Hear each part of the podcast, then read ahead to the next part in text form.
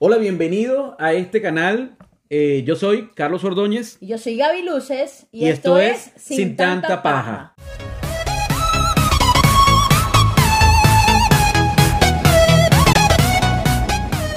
El día de hoy nosotros mm, hemos decidido compartir con ustedes algunos temas de interés que son eh, bien actuales, ¿no? Sí, bueno, el, tema principal de, de, nuestro episodio de hoy es el emprendimiento en pandemia, ¿ya? Y bueno, primero para ponernos un poco en contexto, nosotros nos encontramos al sur de Latinoamérica, en Santiago de Chile, ¿ya? Hoy 30 de abril. 30 de abril, después de haber pasado un, año de estallido social, un año y medio de pandemia y bueno, ahora... ¿Cuánto hemos recorrido y cuánto se ha aprendido? Sí, sí, totalmente. Ha sido, han sido años de aprendizaje, han sido años fuertes, pero de, de bastante aprendizaje. Pero bueno, poniéndonos un poquito en contexto, vamos a hablar de, de, lo que es el emprendimiento. Que primero vamos a definir qué es el emprendimiento. Les vamos a dar acá un, obviamente, un tip de Google, de, de, Wikipedia, de qué es el emprendimiento. Claro, vamos a entrar en contexto. Em, el significado que tenemos de emprendimiento es que es actitud y aptitud que toma un individuo para iniciar un nuevo proyecto a través de ideas y oportunidades. ¿Ok? Mm, bueno, eh, em, muchas veces sabemos que muchas personas tienen como una buena actitud para emprender o para comenzar a hacer algo, pero aparte de eso tienen que tener ciertas capacidades. Esa es la gran diferencia entre la aptitud con C y aptitud con P. Pero hay algo más interesante, es que esta palabra de emprendimiento no es de origen latín ni griego como, como generalmente suele ocurrir, es de origen francés. Ok, interesante. Y, sí, el origen es entrepreneur, que significa pionero. ¿Qué tal? ¿Qué tal? O sea, muy bien, muy bien eso. Me, parece interesante esa, ese significado. Pero bueno, yendo un poco más a, a unos puntos clave vamos a, ver qué, es lo que realmente nos lleva a emprender. Aparte, bueno, obviamente las necesidades económicas que tenemos y sobre todo nosotros que, somos inmigrantes, pues eh, hay una, necesidad de, de, no, de no pelar bola, pues de no pelar bola y aparte de, de, poder surgir, pues sabemos que cuando uno está afuera es bastante complicado el tema de, de no complicado, pero es quizás más difícil llegar a tener acceso a, a, no sé, a lujos o a cosas que quizás eran normales, un auto, una casa, entonces... O sea, que tú dices que la crisis o la necesidad nos lleva a emprender.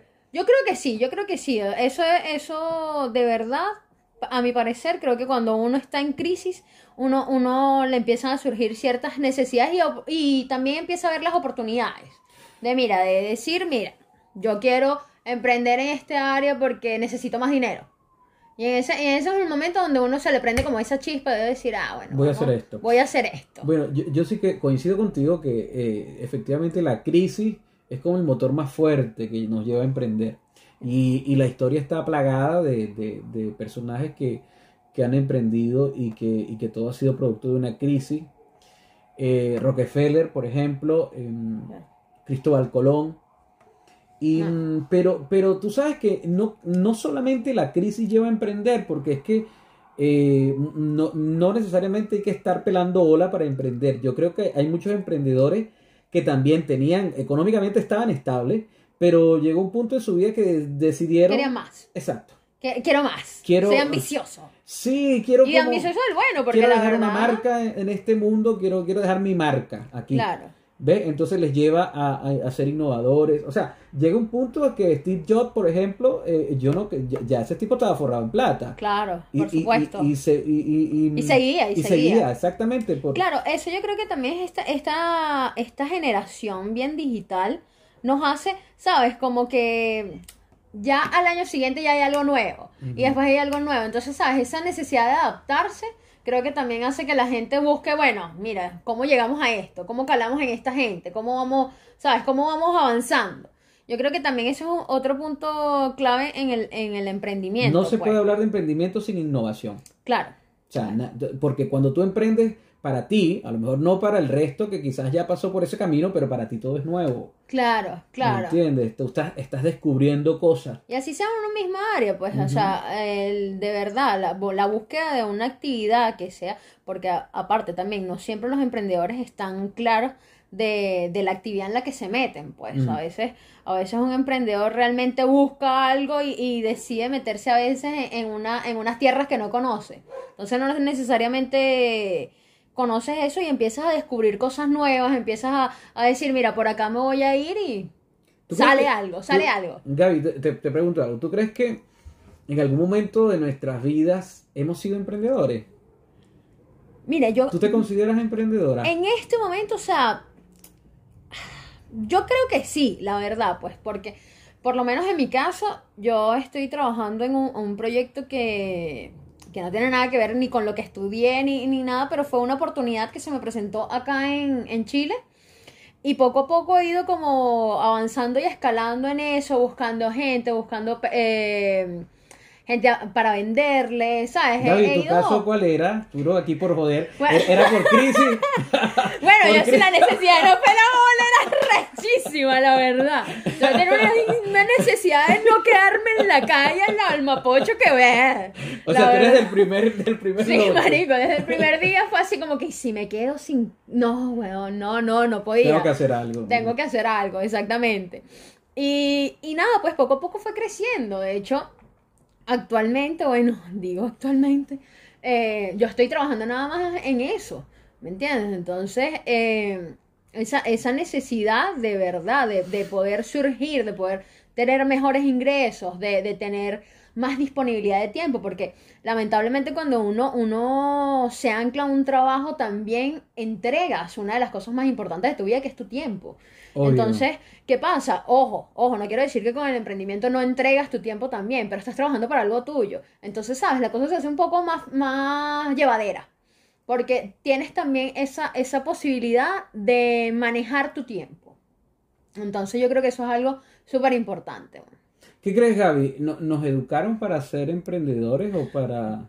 No, yo, yo, yo particularmente no creo, por lo menos nosotros, el tipo de educación que llevamos en, Venezuela. Y en Latinoamérica. Y en Latinoamérica, exacto. Bueno, por lo menos hablo, hablo en Venezuela porque no, no, no, nuestro, nuestra educación, por lo menos base, fue ahí, ¿no? Sí, pero, en realidad la educación latinoamericana es bastante homóloga. Ah, bueno, claro, vamos, vamos a decirlo porque obviamente Carlos es un señor que lo sabe porque es un señor educador de matemáticas puras en este país. Sí, no, eh, yo creo que, estamos también siendo educados para de alguna manera encajar en un sistema. Claro. pero muy pocas veces eh, damos luces acerca de cómo puedo innovar, cómo puedo yo eh, ir, ir a la batuta, sino más bien de, de, ¿sabes? De seguir los pasos que alguien ya dio. Sí, sí, sí, sí, totalmente. Ojo, también vamos, vamos a, estar claros que muchas, muchas de las cosas que nosotros hacemos van en referencia a algo, por lo menos yo en mi caso, eh, el emprendimiento que tengo va en referencia a algo que yo, yo quizás en su momento no conocía, pero luego empecé a conocer. Estudié, o sea, no estudié como tal el campo, pero sí lo, lo conocí dentro. O sea, la vida te lo presentó. Sí, no claro, fue algo que soñaste, ni mucho menos. Nada que ver, o sea, para ponerlo en contexto, muchachos, o sea, yo, yo estoy ahorita vendiendo bisagra, riel y otro tipo de cosas. no es algo que no, la gente sueñe con, No, no, o sea, la caraja esa, imagínate una mujer de caraja de que no está... años me encantaría vender bisagra. Mira, que arrecho cómo suena la puerta. no, weón, nada que ver, nada que ver. No, la vida te llevó a eso. Exacto, la, vida, la vida me llevó a eso y, y fui poco a poco descubriendo que realmente es un área igual interesante, las remodelaciones y todo este tema. Y aparte de eso, la remuneración y las remodelaciones y las remuneraciones eran mucho mejor. Entonces ahí uno empieza como a descubrir que mira, realmente quizás salirnos un poco de nuestra zona de confort nos hace descubrir otras cosas. O sea, por lo menos yo eh, cuando conocí los audiovisuales fue por uh, tratar de meterme un poco en, la música, que fue como mi, primer amor. Mm. ¿Ves? Entonces de eso yo me, me, derivé un poco a, los audiovisuales porque era una manera de estar ahí como coqueteando con la música, bueno, sí, estoy ahí, pero no estoy ahí. Y, eso me llevó como a, a, enamorarme de los audiovisuales. Entonces, yo creo que uno también tiene que explorar y eso es una cosa que no nos dicen en la, en la en el sistema de educación tradicional, Mm. explorar qué tipo de cosas nosotros debemos, ¿sabes? No sé, estudiar para, para poder sentirnos mejor también, porque a veces uno, uno llega a un estudio tradicional porque, bueno, porque mi mamá le gustaba el derecho, o porque mi papá era bombero, o mi tío era policía, y al final no es una cosa que realmente nos guste, sino que, bueno, se dio porque no, no, no estaba claro en lo que yo en lo que yo quería hacer, pues, porque tampoco se nos dieron las herramientas, ¿me entiendes? Y yo Sí. creo que eso es algo que, que también no solo educación de, de, de- o sea, no, es, no tampoco tiene que ir siempre en las aulas, sino también desde casa. Claro. Porque también eso es otra cosa, que, que tanto los padres como los educadores quizás les falta un poco, en- y más que los educadores, el sistema no nos da como esas herramientas de decir, mira, busca, busca un poco La- más, qué es lo que... Lo que... Bueno, yo sí digo que muchas de las cosas que, que nos forman como individuos, como seres humanos, entes de la sociedad que participamos activamente, están originadas desde la familia. Claro, Desde lo moral, eh, pasa también por lo económico, por el cómo te administras, por supuesto. ¿ok? Todo ese montón de cosas. Gaby, ¿qué crees tú? ¿Son más las mujeres o los hombres los que emprenden? O sea, Bueno, siempre las mujeres, muchachas, vamos, empoderadas, carajo. no sé, no sé, yo creo que, que, que, que puede ir, eh, puede ir mu- muy, muy de la mano. Quizás las mujeres ¿tú somos más, más, más emprendedoras en un área que en otras. Pues, por ejemplo, los hombres son mucho más emprendedores quizás en, en el área de, de, de las áreas digitales, en ese tipo de cosas. Creo que, que por lo que he visto, los hombres son un poco más emprendedores. Ojo, pueden decirme si me equivoco.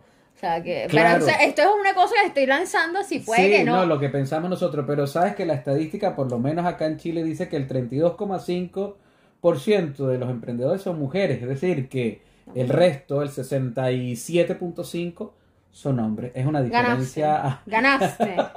Me ganaste. No, pero a veces eso Tan tiene que- emprendedor el muchacho, tan emprendedor. a veces eso tiene que ver un poco con lo que tú has dicho, ¿no? De repente con lo que nos enseñan en la casa. Y es que, eh, vamos, eh, muchas veces a las mujeres le enseñan a depender de los hombres o que Por supuesto, y aparte en, en este lado también de, de- del planeta. del planeta es hasta más, más heavy, es más fuerte, sí, es más marcado. Quizás esta cifra cambia si hablamos de Europa o de Asia. Claro, claro, por supuesto, por supuesto. Ahí quizás veríamos otra, otras cifras, pero hablando acá en el contexto territorial donde estamos, sí. pues. Sí, no, eh, a las mujeres latinoamericanas, o sea, a las mujeres en, en este lado, pues muchas veces se le enseña a depender más del- de, de los Sí. Y- lastimosamente. Y, y cuál, cuál- yo, en- desde mi punto de vista, yo pienso que el, primer- el principal problema para un emprendedor el principal, es el financiamiento. Claro, sí, si bien es cierto, sí. O sea, yo creo que para, para todo se necesita algo de, de dinero. Pero ojo, fíjate, en mi caso, Carlos, eh, yo empecé comprando cositas pequeñas. Mira, vi la oportunidad de vender X material por internet y sacarle y sacarle provecho. De hecho, yo inicialmente empecé con un solo producto. Bueno, y tú que tú que conoces, que tú has visto la sala de mi casa, porque obviamente este emprendimiento está en mi casa, señores, en la sala de mi casa. Bueno, así empieza todo el mundo. sí. Claro, pero fíjate, o sea, yo empecé que sí, no sé, comprando una caja de un material, ¿me entiendes? Y esa caja de ese material igual fue una, una inversión, pero yo en menos de una semana, o sea, en una semana, vamos a decirlo así, yo ya tenía la, la- había recuperado la inversión y tenía un poco más. Obviamente, yo estaba Y hay- trabajando y hay en ese momento. hay oportunidades financieras para emprender.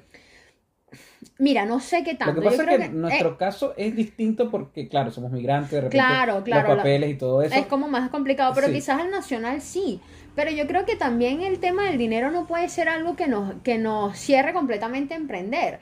Porque hay otras maneras. O sea, uno le puede, no sé, decir a, un pana, coño, pana, préstame ahí 50 lucas para poder hacer tal Sí, cosa. pero quizás no todo el mundo tiene esa... Esa disposición. Pero, ¿sabes? Yo creo que también es la disposición que tengas tú. Mm. Bueno, ahora Ah. mismo, acá en Chile, diría, coño, pana, yo sé que te van a dar el 10%.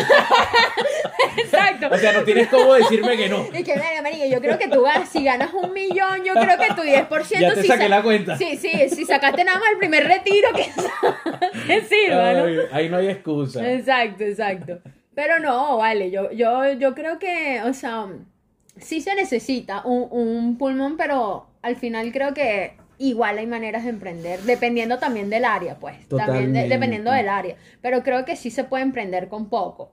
El tema también es la disposición que tenga y que, ¿sabes otra cosa? Que si tú llegas de lleno a emprender solamente con tu, o sea, sin ningún otro ingreso, es más complejo, Carlos. Porque dependes nada más de eso y vas a estar todo día, día, día, día, día, día a, a eso. Pero si ya tú tienes quizá, no sé, tienes tiempo trabajando y tienes unos ingresos por acá y otros ingresos por acá. O sea, vas haciéndolo conjuntamente, creo que es más fácil. Ya. Pero definitivamente. Sí, porque económicamente tienes mayores libertades. exacto, exacto. Pero definitivamente, obviamente es más trabajo. Pero a la larga creo que te trae mejores frutos porque esa vas a hacer una reinversión, ¿me entiendes? O sea, lo que ganas lo vas a reinvertir y se, obviamente te va a aumentar el capital y así una y otra vez. Sí, pero recuérdate también que hay emprendimientos que demandan realmente todo tu tiempo. O sea, por ejemplo, los emprendimientos relacionados con la investigación, eh, muchas veces es complicado dividirse entre dos tareas porque eh, necesitas mucho tiempo. Y eso sí, es complejo, es complejo a veces necesitan un, un, financiamiento extra porque el tiempo que necesitan dedicarle a eso es, muchísimo mayor.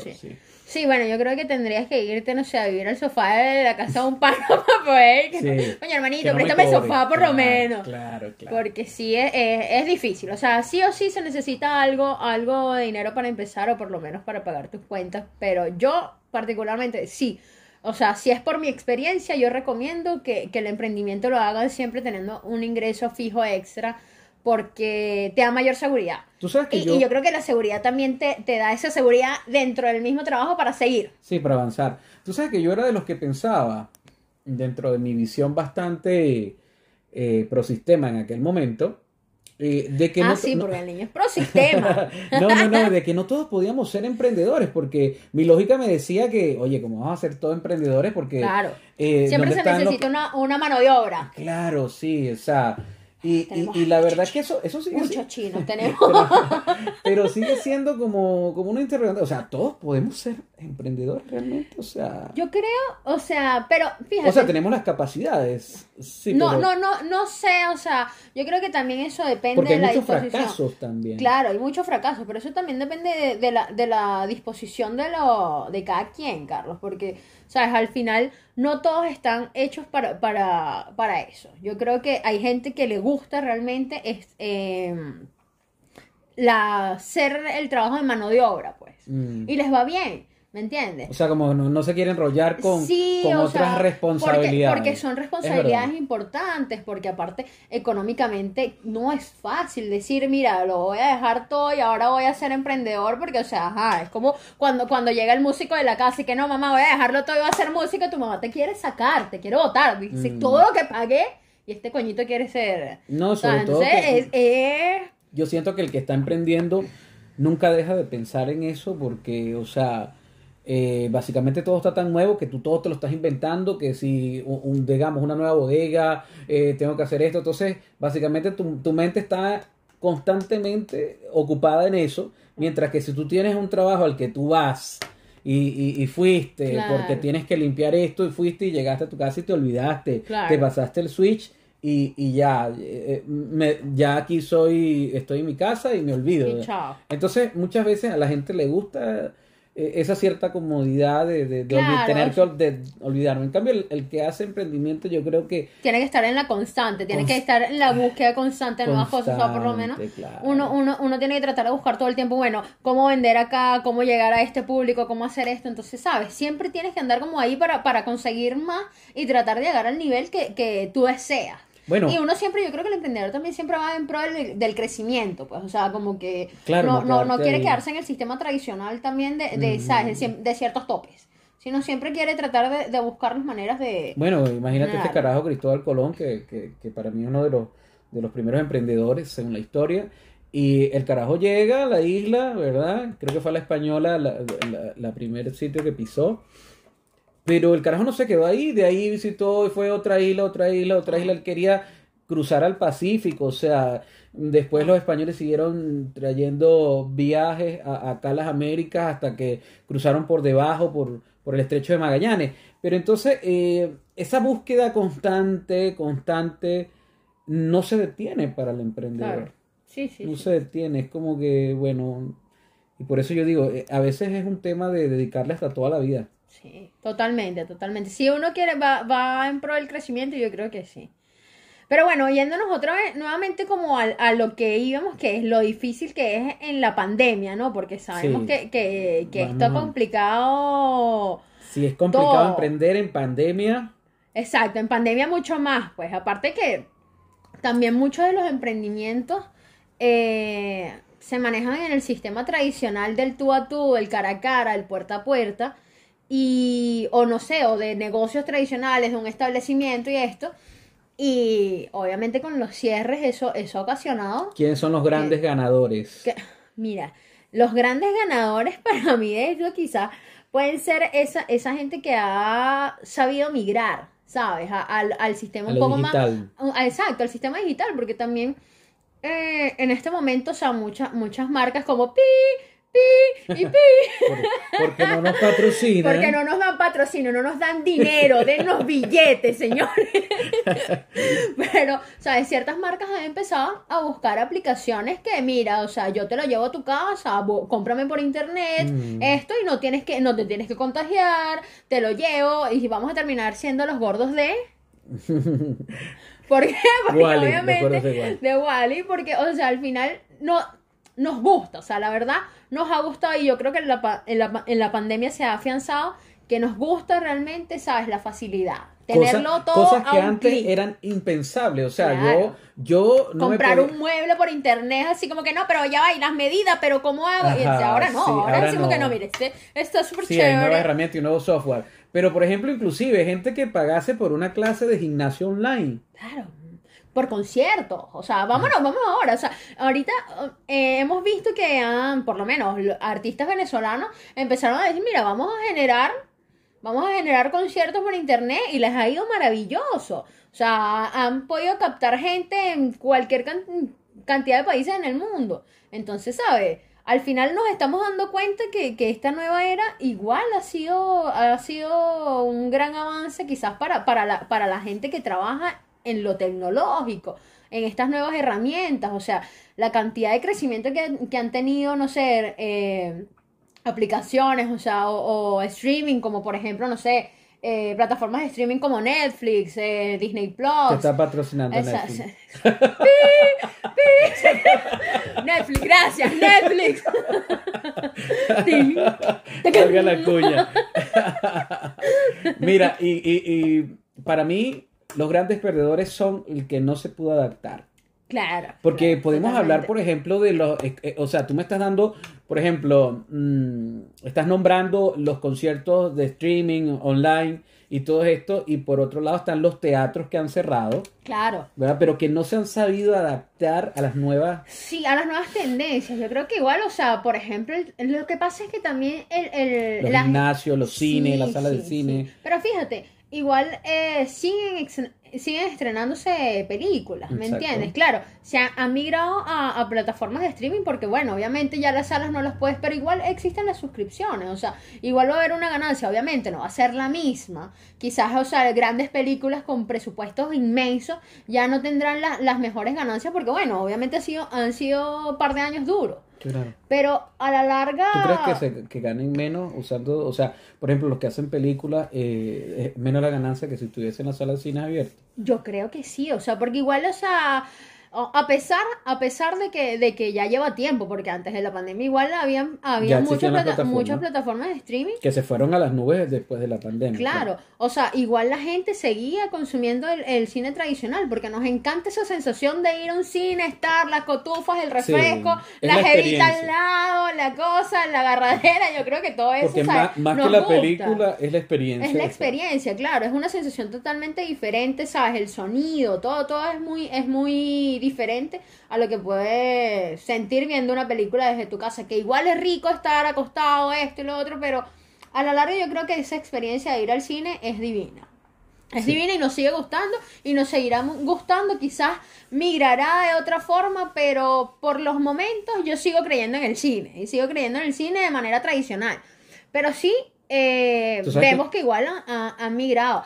A diferencia, por ejemplo, el teatro, que quizás le ha costado Ha un poco. sí, hay- Pero, por hay- ejemplo, a, lo- a los músicos, les ha ido bien. Mal no les ha ido. Bueno, menos a Marc Anthony, que sí le fue bastante mal. Ay, qué mala. Mira, pero sabes que vi una protesta en Colombia, me llamó mucho la atención, le llamaron creo que la protesta de los platos rotos, porque ellos sienten que los que están pagando los platos rotos de la pandemia han sido ellos, ¿no? Porque estoy hablando de los mm, de los que trabajan en sitios nocturnos, ya sean discotecas, eh, si las rompes online, no sé qué tanto. No, no, no, no, no. No, creo que sean tan chéveres, la verdad. En Nightclub, pero eh, a veces es difícil para, o sea, cómo, cómo reinventarse en, en, ese tipo de, eh, de áreas. Evidentemente, en algunos casos, la única solución es migrar a otro, a otro campo, claro, momentáneamente. Eso también es una opción. ¿Cómo te pasó a ti? Porque tú, o sea, caíste en lo de las bisagras. Eh, o sea, entonces muchas veces es lo que te digo, a veces nos enfrascamos, porque esa gente estaba protestando que querían abrir sí o sí. Pero yo digo, bueno, quizás debieron migrar a la comida, quizás, que, también ha tenido éxito porque han vendido más mm, por delivery y todo esto. Entonces le ha faltado como esa iniciativa de ver, mira, por lo menos este tiempo vamos a hacer otra cosa. Claro, sí, igual es, yo, yo, creo que igual es difícil quizás para ellos porque, o quizás el establecimiento no se da para eso, ¿me entiendes? Porque su establecimiento es nada más ¿sabes? La, la, la, rumba y esto y lo que pero te tienes que reinventar. Pero, pero efectivamente, o sea, tienes, tienes, que, tienes que buscar reinventarte porque al final, ¿sabes? Te, te, va, te va a pasar, o sea, lastimosamente nosotros pensamos que, que esto iba a pasar en un par de meses y ya tenemos un año y medio. Y, y, seguimos y vamos para largo y no sabemos hasta cuándo y las vacunas y la trombosis y los chinos siguen comiendo murciélagos y coño la madre lo paren por favor. Por favor dejen de comer tantas vergas. en el 2021 o sea señores de verdad basta. aparte de que ya estamos a veces yo escucho las noticias, pero muchas veces de verdad que quiero descansar de ellas, pero que si una nueva cepa, una nueva cepa, oh por Dios. Sí, sí, no, y aparte que también venimos, venimos de referencia, como por ejemplo, no sé, la gripe española, que luego de año y medio, dos años mutó y eh, fue que empezó a matar a, a, Raquel y todo aquel. Entonces, ¿sabes? todo el mundo. vamos, por, ah, vamos por año y medio, entonces eh, Bahía, sí, no, llegó la brasilera, no, ahora llegó la asiática, llegó no sé qué, entonces todo se va poniendo como más complejo y, y es eso, pues lo, lo, la gente que ha seguido esperando ya seguido esperando. La o gente sea, que se, se, quedó pegado. Pues, se quedó pegado. Exacto, el que, se, quedó, pegado, se quedó pegado. Oye, esa frase como. Sí, vale, grande, grande. ¿Cómo se llama? Miguelito, Raulito, como te llames, de verdad, maravilloso. ¿Tú sabes el nombre? Porque yo no me sé el nombre. México salió hace poco el carajo por Instagram y el tipo de verdad, o sea, él sí se quedó pegado. Él se quedó pegado. Pero a morir, el dicho pégalo, que se quedó pegado, se quedó pegado. No, pero la frase quedó para toda la vida. para toda la vida, yo creo que sí. Ha sido un, ¿sabes? Un ícono en Venezuela. Un ícono de, de la cultura pop de venezolana. La, de la cultura pop venezolana, total. Mire, ya estamos hablando mucha paja. Sí, eh, este programa es... De hablar poca paja y estamos hablando mucha paja. Pero bueno. Sin tanta paja. Sin tanta paja. Eh, poniendo Vamos a ir cerrando un poco. Sí, poniéndonos aquí en... Como para cerrar esto. ¿Cuáles serían tus conclusiones en relación a esto, Carlos? O sea, ¿qué debemos hacer? ¿Qué, qué, qué nos recomendamos a nosotros como emprendedores? ¿Qué... Mira, yo, yo creo que, que todos los seres humanos tenemos esa capacidad de reinventarnos y de, y de, y de aportar nuevas ideas. Quizás no nos hemos dado cuenta, a lo mejor ya somos emprendedores y no lo sabíamos. Por supuesto. ¿Verdad? Eh, eres emprendedor de repente en cambiar tus hábitos de vida, tu estilo de vida, en cuanto a salud, en cuanto en algo estás emprendiendo y no lo sabías. Y muchas veces eh, mm, podemos inspirar a otras personas y o ya estamos inspirando a otras personas y no lo sabemos. Y no lo sabemos. Entonces, eso también es emprendimiento, porque yo voy delante de otras personas que, que, que, bueno, van siguiendo mis pasos, ¿no? Entonces, yo creo que todos tenemos ese espíritu de emprender. Simplemente, eh, todo se trata de intentarlo, ¿sabes? De no quedarse pegado, claro. sino de intentar, intentar, intentar y, y bueno, hasta, hasta que se dé. Y, y bueno, yendo también a, un tema, o sea, pensar que siempre va a ser factible, siempre va a ser factible emprender, que, que con más o menos complejidades, pero al final de cuentas, o sea, siempre van a, siempre van a haber oportunidades. Y el O sea, fracaso forma parte de ese proceso. Claro, y es un aprendizaje. Al final sabemos que, bueno, nada, no fue por ahí, pero vamos a conseguir otra vía. O quizás nos tenemos que emigrar a otro lado. Iba a decir un dicho, pero yo creo que es muy subido todo para acá. Sí. por favor, dilo. En otro dilo, horario, en otro horario. dilo. Pero No. sí, yo creo que es, es importante eso, o sea, como que aprender de, de esto y sobre todo tratar de emprender en algo que, que, que tengamos conocimiento. Porque eh, estudiar eso, si nosotros queremos emprender en ese área, estudiarlo, buscar contenido en relación a eso, aprender, nutrirnos de los demás, porque a la larga muchos de los fracasos van de eso, de no conocer nuestros productos, de no conocer eh, nuestro nicho, no conocer a nuestro público. Y sabes, eso, eso yo creo que es una de las cosas que más nos lleva al fracaso. Sí, y a veces eh, nosotros somos nuestros primeros detractores, o sea, somos los primeros que decimos no, no estoy capacitado. O sea, Claro, ponemos la- nos ponemos nos ponemos trabas. Nos ponemos en, to- trabas, en todo nos sentido, ¿verdad? excusas. Nos ponemos trabas y Y, y claro, eso es lo que, eso te va a frenar más, mm, a veces mucho más de lo que otra persona nos pueda decir.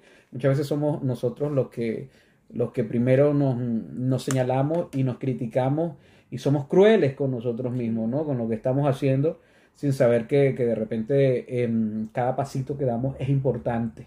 Cada pasito, por pequeño que sea, es importante. Y que nadie nació aprendido. por supuesto. Entonces, eh, a medida que vamos avanzando, vamos aprendiendo. Gaby, estoy encantado de haber hablado contigo hoy Sí. sobre este tema de verdad. Gracias, gracias. Y y bueno, de haber iniciado. Y con ustedes, los que nos están escuchando, eh, muy contentos de, de- de iniciar este proyecto. Esto es un emprendimiento. esto es un emprendimiento, nuestro nuevo emprendimiento. Por favor, ayúdenos a monetizar, por favor. Y sin tanta paja. Y sin tanta paja, sobre todo sin tanta paja. Eso Hoy quizás hablamos un poquito más. Sí, hoy nos, paja, fuimos, hoy nos fuimos con mucha paja, o sea, para, para iniciar, pero bueno, pero, ahí, ahí nos adaptaremos. Sí, sí, sí. Poco a poco hablaremos menos paja. Así que bueno, muchas gracias Muchas a ustedes gracias. hoy. Nos despedimos desde Santiago de Chile. Bueno, aquí Gaby Luces se despide y, Carlos Ordóñez, y bueno, esto fue sin tanta paja. Sin Tanta Paja. Un beso.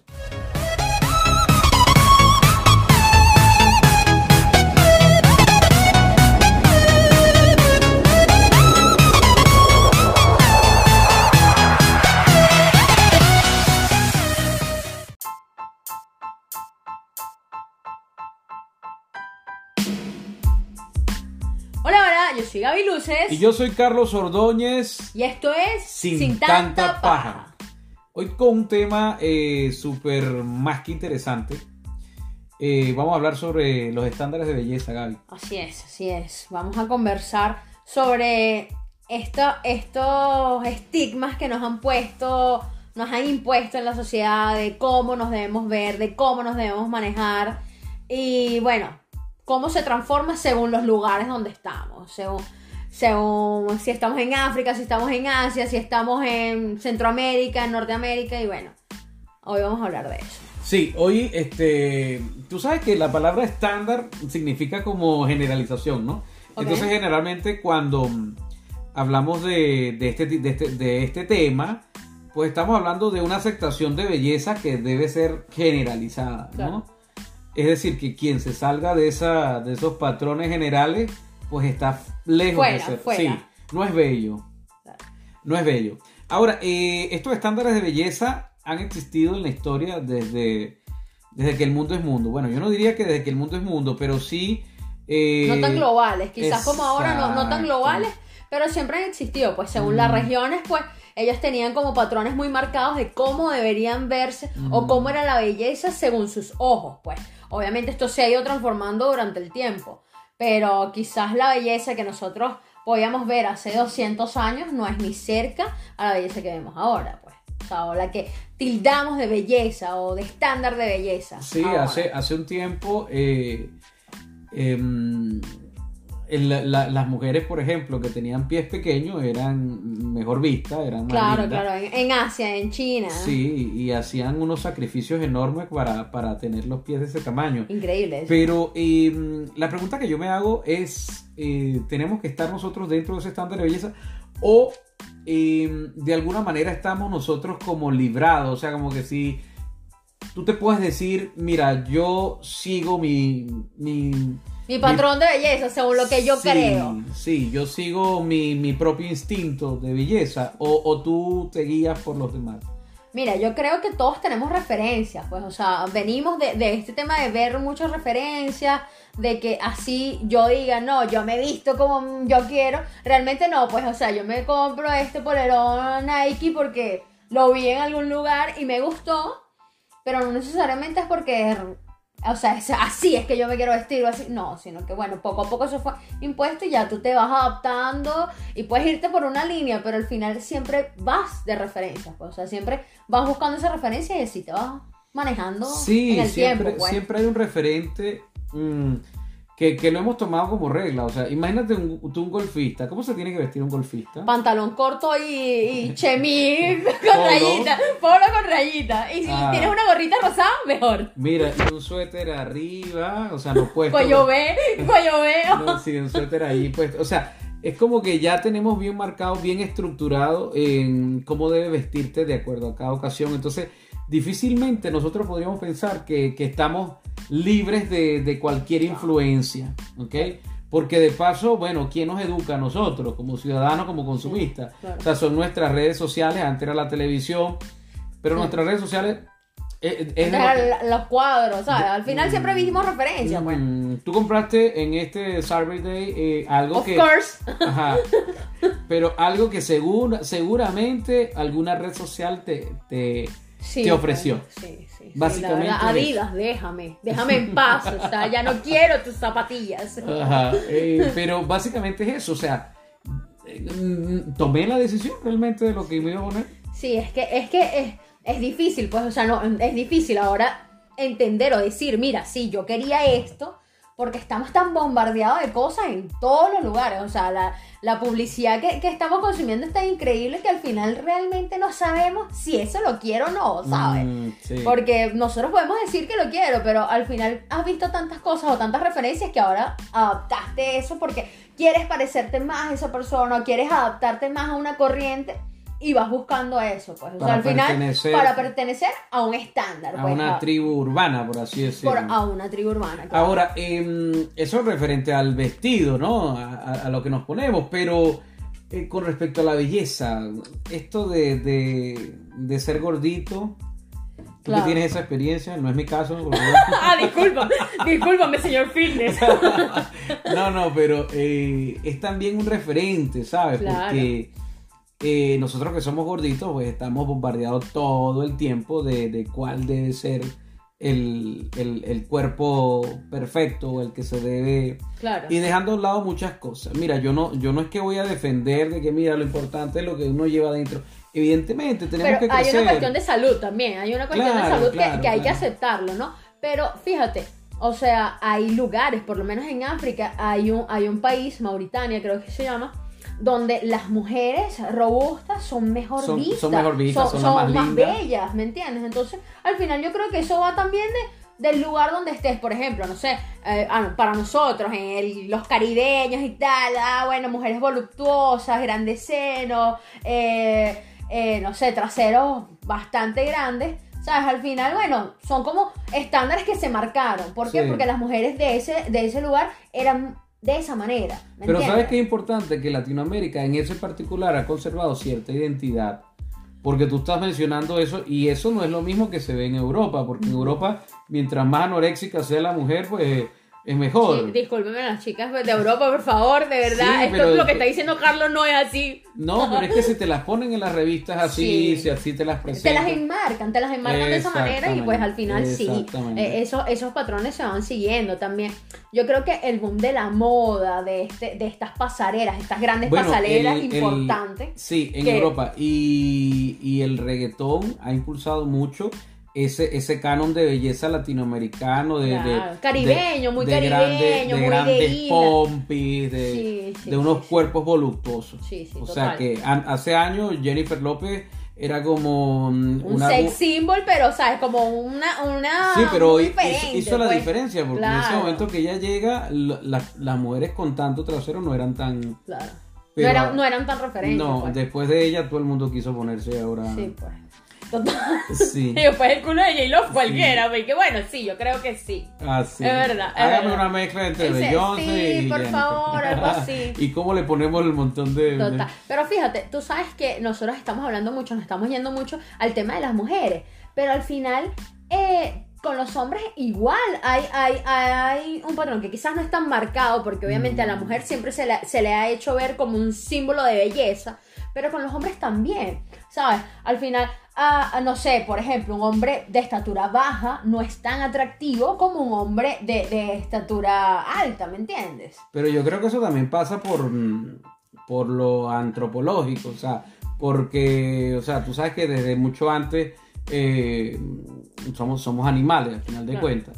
Y, y la mujer busca reproducirse con aquellos especímenes que co- consigue que son, que, que para ella, desde el punto de vista, mm, eh, digamos, lo físico puede, puede tener... Puede ser más poderoso, puede Sí. ser más, más fuerte. Pero también hay otra variante que es también un hombre que le, que le dé seguridad, que es lo otro que está como el complemento.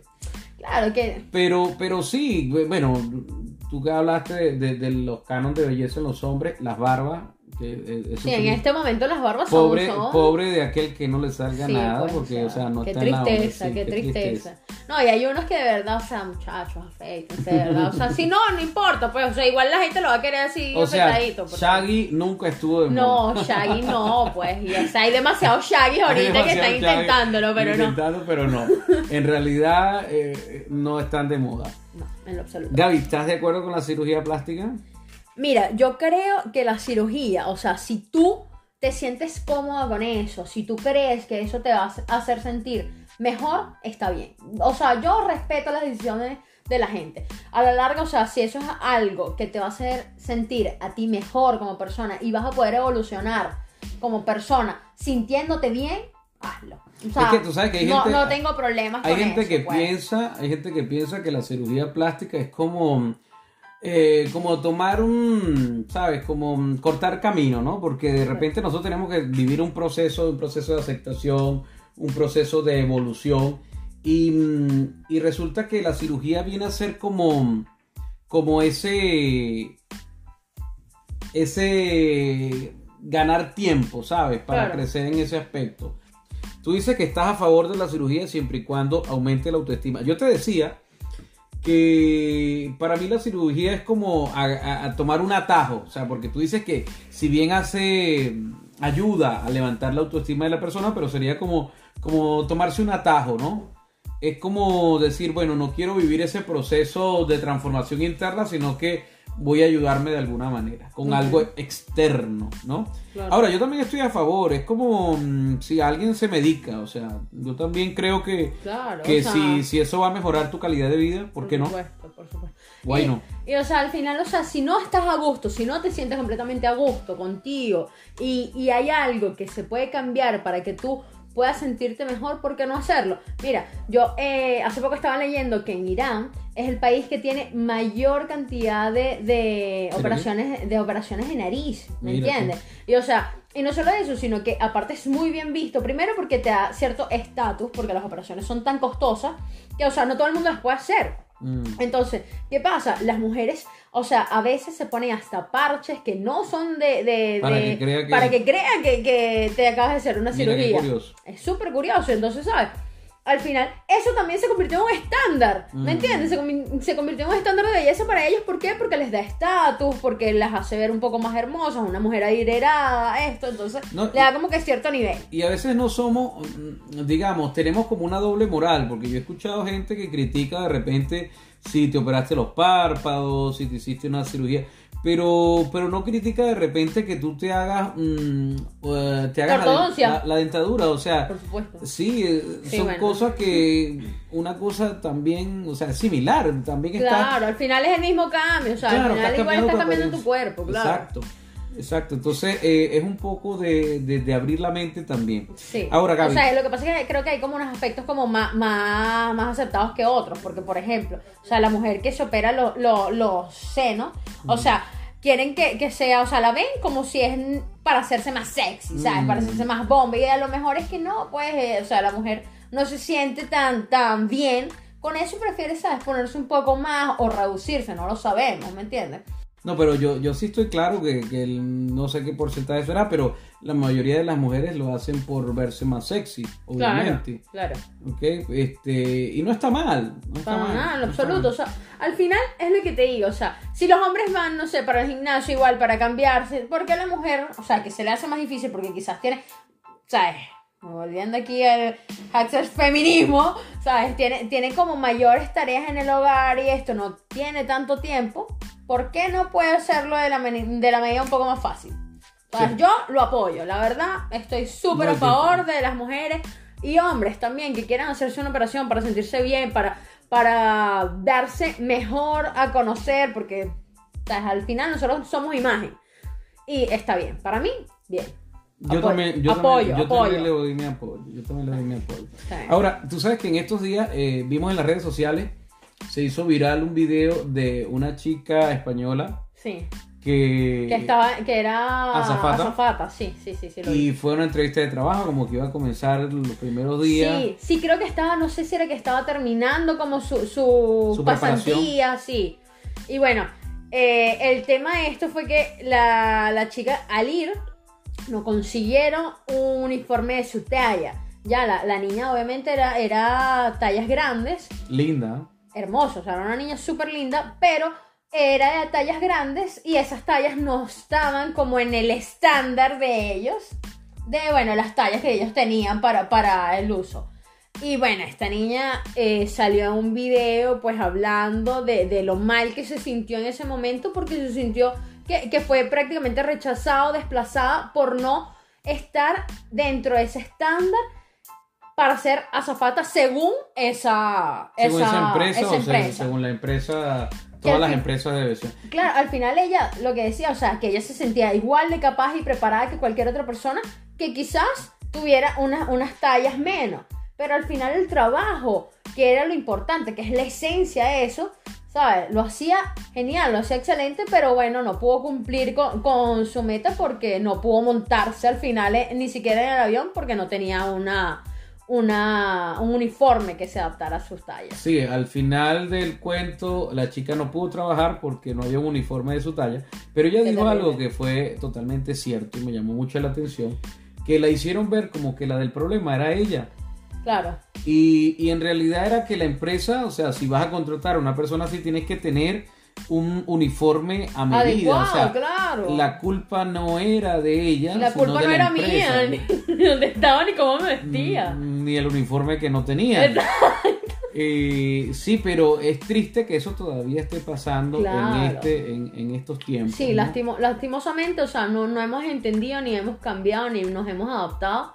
Y seguimos manejándonos en esos, en esos patrones que dicen ser los correctos y al final dicen ser inclusivos, pero no lo son. Entonces, eh, lastimosamente seguimos hiriendo a gente que está súper preparada, que tiene eh, posibilidades increíbles de superarse, pero bueno, no cumplen con, eso, con esos Con estándares. Yo creo que con la belleza está pasando como lo que pasa con, con, con los alimentos, ¿no? Que cada vez eh, se especializan, los, mm, hay monocultivos, entonces ahora comemos mm, solo un- una versión de tomate, o siempre estamos, ya, ya no hay esa- Monopolizado. Sí, no hay esa variedad de alimentos. Entonces, con la belleza, yo creo que está pasando eso.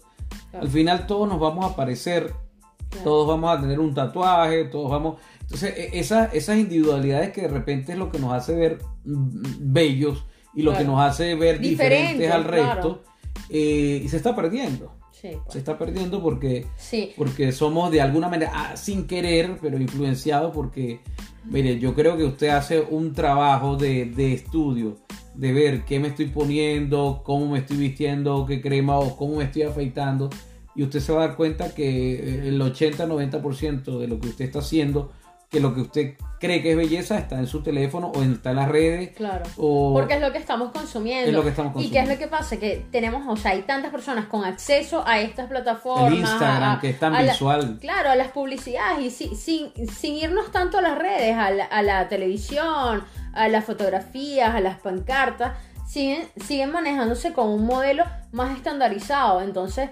si vamos un poco más atrás, no sé, muchos años más atrás, ¿sabes? Te das cuenta, Carlos, que, no sé, habían patrones de belleza dentro de culturas más pequeñas, más reducidas, que, ¿sabes? Seguían sus líneas como ellos, como su cultura, como su esencia, no sé, quizás eh, en Nueva Zelanda, estos hombres tatuados, que bueno, que eso hacía referencia a, sus dioses, ¿sabes? Tenían ellos ahora, no, pues ahora ya... Está pues, más generalizado todo. Exacto. Bueno, ya tú ves la vestimenta de los, mm, de los orientales, los japoneses, los coreanos. Que eran, que, o sea, que de hecho la, la cultura asiática era como la que tenía patrones más marcados dentro de su cultura, no sé, tatuajes, ¿sabes?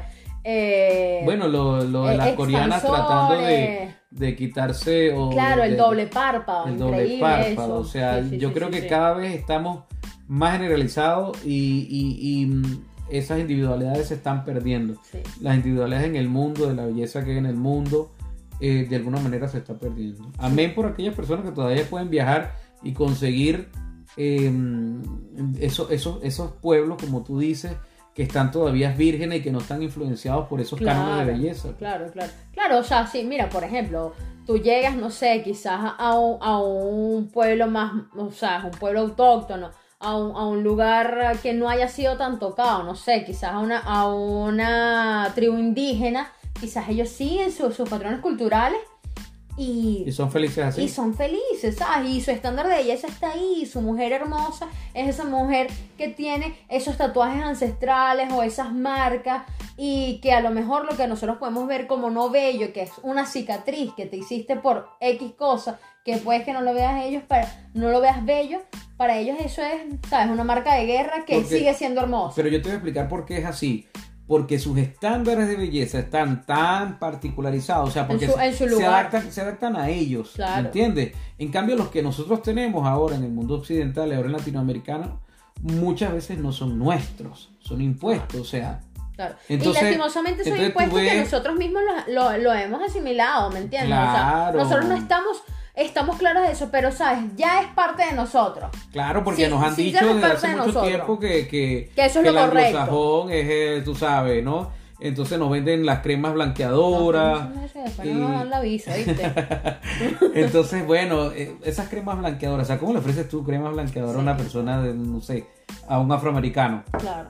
Pero fíjate, lastimosamente es así. Quizás, bueno, vamos a, ver quizás hace también bastantes años Michael su cambio, ¿sabes? Para parecer una persona eh, blanca y dejar un poco atrás lo afro, mira pues, o sea, el, montón de cambios que se hizo y la transformación tan increíble que tuvo para estar dentro de esos estándares de belleza que eran los correctos para su, su carrera. O para lo que él, quería, él creía que estaba más adaptado para su carrera. Sí, gente que dice, no, pero es que fue producto de una enfermedad de la piel. Bueno, la, la piel pues te la puedo comprar, pero el pelo, ¿por qué se lo alisó? La nariz. Así es, así es. O sea, al final todo, va, de eso también.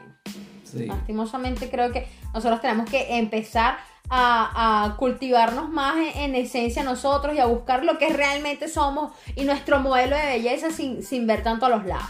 Sí, yo creo que también eh, esa belleza interna nos va a hacer, se refleja afuera, se refleja afuera. Y tampoco hay que ser escéptico en, bueno, que hay que arreglar lo que está afuera. Obviamente, claro que sí. Y está bien, y está bien tenerlo como un objetivo de trabajo y todo eso, pero sin descuidar tu esencia, sin descuidar lo que eres tú. ¿Ok? Porque eso al final es lo que... Lo que, lo que te hace, lo que te hace realmente distinto, diferente, lo que, lo que te marca a ti como persona. Entonces, eso igual es súper importante. Pero mira, volviendo al tema de, este montón de... Estamos muy románticos. Sí, vale, están romanticones. Mira, volviendo un poco al tema de, ¿sabes? De, de estos estándares de belleza hace mucho tiempo, eh, en ciudades que no habían sido tan tocadas, por ejemplo, no sé, eh, el tema este que te, comentaba de Nueva Zelanda, de, los hombres tatuados, de en África, la escarificación, son un montón de cosas que tú dices, ¿sabes? Que se mantienen en ellos mm. igual, pues con el pasar de los tiempos. En China, que, las mujeres, o sea, tengan, no sé, los dientes un poco chuecos, por decirlo de una mm. manera, ¿sabes? Se ve lindo. Entonces, lo, ellos lo manejan también como un estándar de belleza. O sea, lo han mantenido. lo, han mantenido durante el tiempo. Claro, mm. ahora seguimos viendo que eso se va adaptando, pero hay mucha gente que lo mantiene en esencia. Entonces, Yo creo que sí se puede, lo que es que tenemos que eso, no ver tanto a los lados y no, y no querer parecernos siempre al de al lado para sentirnos bien o sentirnos mejor, sentirnos iguales. Sí, entendiendo bien la palabra, yo creo que una, buena conclusión sería eh, cambiar estándares de belleza por, no sé, como, como belleza simplemente, o sea, no sé cómo explicártelo ahora, pero que no sea como una belleza generalizada, sino particulares, bellezas particulares. Claro, lo que pasa es que la belleza para mí es muy subjetiva. Yo creo que, que según lo que tú buscas o lo que, lo que te hace vibrar a ti como energía en ese momento, ¿sabes? Para mí eso es belleza. Para mí la belleza no, no, no va simplemente del físico, sino se proyecta desde tu alma, desde tu mm. esencia, desde la energía que mueves, te hace ser un ser más bello, ¿sabes? Eso creo yo bien romántico y bien pajugo porque igual los cuadritos y tal, todo, pero al final yo lo veo de esa manera. Ok, Gaby, em, sabes que te comentaba que, si bien es cierto, estábamos hablando del estándar de belleza, pero eh, hay personas que no pueden ver la belleza interna de otras personas. O sea, como que no han entrenado eso. Em, y solo se fijan en otras cosas, pero no han sido capaces de poder visualizar más allá, a ver qué tiene esta persona, qué trae, como, qué tiene para mí o, qué lo hace interesante. Tú sabes que ahora, que comentas eso, no sé si te acuerdas de esta película de Jack Black, donde él, o sea, le hacen como una especie de hechizo y tal, y él empieza a ver la belleza, pero de la gente, o sea, interna, la belleza genuina que hay en nosotros.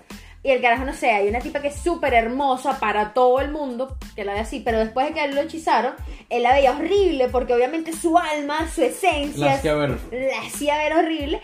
Y había otra niña que era el Paltrow, que era súper bella, era, o sea, él la veía súper flaca, era el estándar de belleza que él decía que era perfecta, y resulta que, o sea, realmente ella era una mujer bastante robusta y tal. Y a la larga, ¿sabes? ¿Qué es la belleza? O sea, esa belleza también es lo que está dentro, es esa esencia. Es increíble como y pasa por el ojo, pasa por el ojo del espectador. La belleza pasa por el ojo de pero, pero a eso vamos, ¿no? Que hay personas que no saben ver la belleza de otras personas. Esa es la realidad. Ahora, eh, ya para concluir, ¿qué podrías decirnos? ¿Qué es para ti la belleza y qué te gustaría que fuese? No sé, bueno, yo creo que yo creo que la belleza va como te faltó hacer esto. Yo creo que la belleza. yo creo que la belleza es como. ¿Sabes? Es como esa, esa, esa unión de. No vale. Pero claro, chico. Eso es lo que, en lo, que, en lo más que ya se parece a Gaby Pino. ¿no? Exacto. ¿Cómo te parece a Gaby Pino? Aquí. Mira, volviendo al tema, Benisco. Eh, Sabes que para mí la belleza es como esa, esa unión de, de lo que es tu, tu ser, tu belleza interna ¿sabes? De todo lo que tú proyectas como persona. Y obviamente ese, ese ángel que tienes dentro también se, se proyecta como en tu, en tu físico, pues. O sea, para mí la belleza creo que es subjetiva y depende de los ojos que la vean. Pues, o sea, al final eh, lo que puede ser para ti hermoso, quizás no lo es para mí, pero porque tu búsqueda es diferente a la mía, ¿sabes? Pero si y, va, y va, para mí va entre, entre el alma y lo físico, pues. Creo que son como esas dos cosas unidas. Y, pero hay algo interesante eh, y también como conclusión, recuérdate que nosotros generalmente somos espejos. Y si yo no soy capaz de ver la belleza... Mi espejo es gordo, weón. si no soy capaz de ver la belleza en otra persona es porque quizá yo tampoco estoy, estoy dejando mostrar o, o, mostrando mi, mi, belleza interior. Solamente estoy trabajando con otra cosa. Claro. ¿Okay? Entonces la idea es cultivar todo. Sí, cultivar todo. Sí, o sea, yo creo que sí, yo creo que, definitivamente veamos la belleza más allá del físico, que veamos mm, eh, la belleza interna, lo que proyectamos, lo que somos, y de ahí realmente eh, recojamos rasgos buenos de una persona y que no sea siempre un, cuadrado de lo físico, pues, ¿sabes? El cuadro este también impacta luz que viene adentro, pues. Entonces... ¿Cuántos, libros interesantes no hay de autores que, fomentan el crecimiento personal y, y, la belleza interna? Sí, al final, o sea, tú te ves más bello cuando tú, en esencia, te sientes bello, sientes, Sí. sientes esa belleza interior que tienes, Pero esa luz que tienes. eso Claro. Y lastimosamente en este momento creo que estamos tan ocupados de trabajar otras cosas y de trabajar para otras cosas que no nos trabajamos nosotros, mis- nosotros mismos como personas y como esencia y como energía que somos. Entonces, nosotros quizás lo hay hemos asimilado. Nosotros quizás lo hemos asimilado porque ya tenemos cierta edad y hay cierto Lo dirás tú, recorrido. papito, lo dirás tú. O sea, como que cierta edad, chico. No, pero ¿cuántos adolescentes no hay sufriendo por eso? Claro. O sea, porque todavía no tienen eh, esa ganancia. Bueno, yo Sí. creo que, que Gaby, eh, hemos agotado el tema por hoy. Sí, pues, Estamos muchachos. súper agradecidos que nos hayan acompañado hoy. Yo soy Gracias Carlos por Ordóñez. vernos. Yo soy Gaby Luces, Y esto fue... sin tanta paja. De nada. Mire, grábeme estos chiquillos aquí, chiquillo, chiquille, chiquille, Chiquillos. chiquille.